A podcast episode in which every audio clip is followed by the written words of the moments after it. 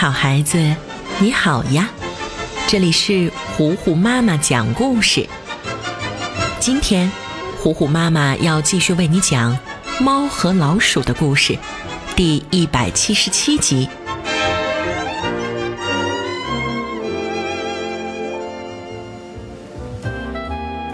此刻正是美好的午休时间。汤姆打了个哈欠，趴在客厅闭目养神。沙皮狗在厨房呼呼大睡。但是对于杰瑞来说，这可不是睡觉的时候，而是吃东西的好时机。小杰瑞伸着懒腰从洞里钻出来，小心翼翼地越过汤姆和沙皮狗。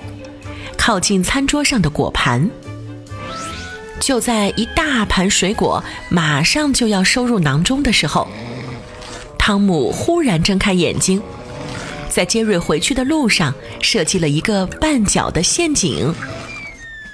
看来汤姆一直是在装睡呢，他等待着好时机，想收拾一次杰瑞。杰瑞确实没有逃过汤姆的魔爪。噼里哐啷撞翻了家具，还打碎了花瓶。巨大的声响把沙皮狗吵醒了，他也中了汤姆的陷阱，摔得不轻。这下，汤姆再怎么解释也没用了，撒腿就跑，躲在二楼的浴室里，又跟沙皮狗和杰瑞斗争了好一会儿。没想到，在这个时候，几个家伙酿成大祸。主人放在洗手池边的戒指掉进了下水道里。啊，这下完蛋了！主人最看重的就是结婚戒指了。他要是知道是咱们干的，肯定会被关小黑屋的。听沙皮狗这么一说，汤姆也被吓傻了。他赶紧把手伸到下水道里摸索了一番，可惜毫无收获，胳膊还被卡住了。看来，要想在下水道里找到戒指，必须派体型灵巧的杰瑞下去。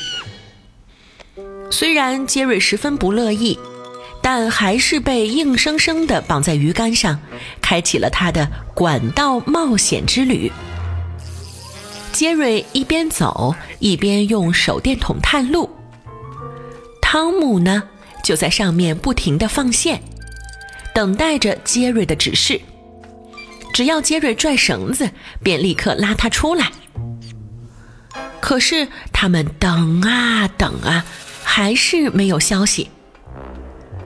过了好一会儿，杰瑞发现戒指正准备抱在手里，却突然被汤姆扯了回去。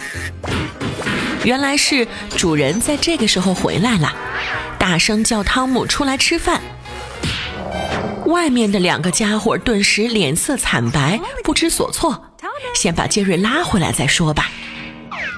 谁知汤姆用力过猛，绳子断了，可怜的小杰瑞还留在管道里呢。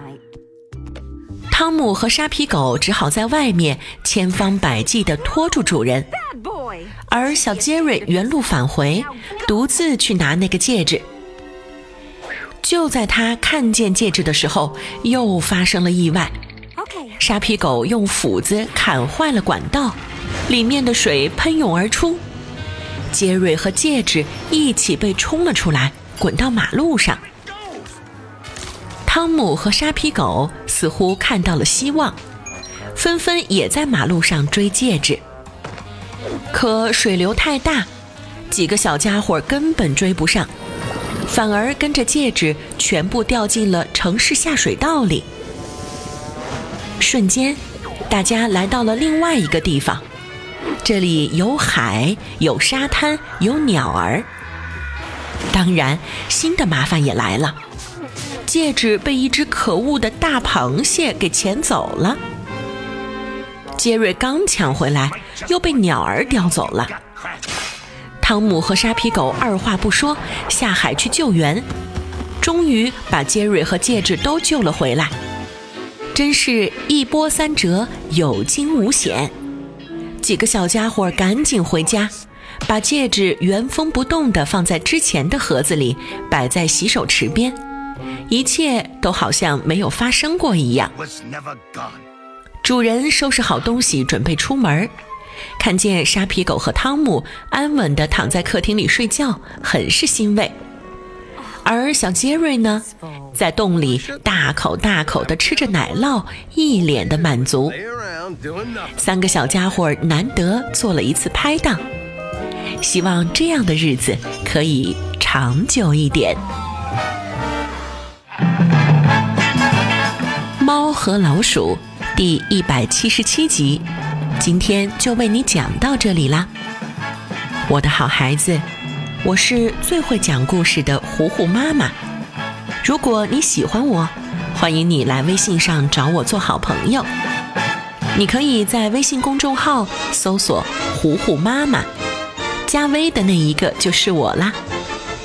那今天就到这儿吧。猫和老鼠的故事，我们下一集再见啦。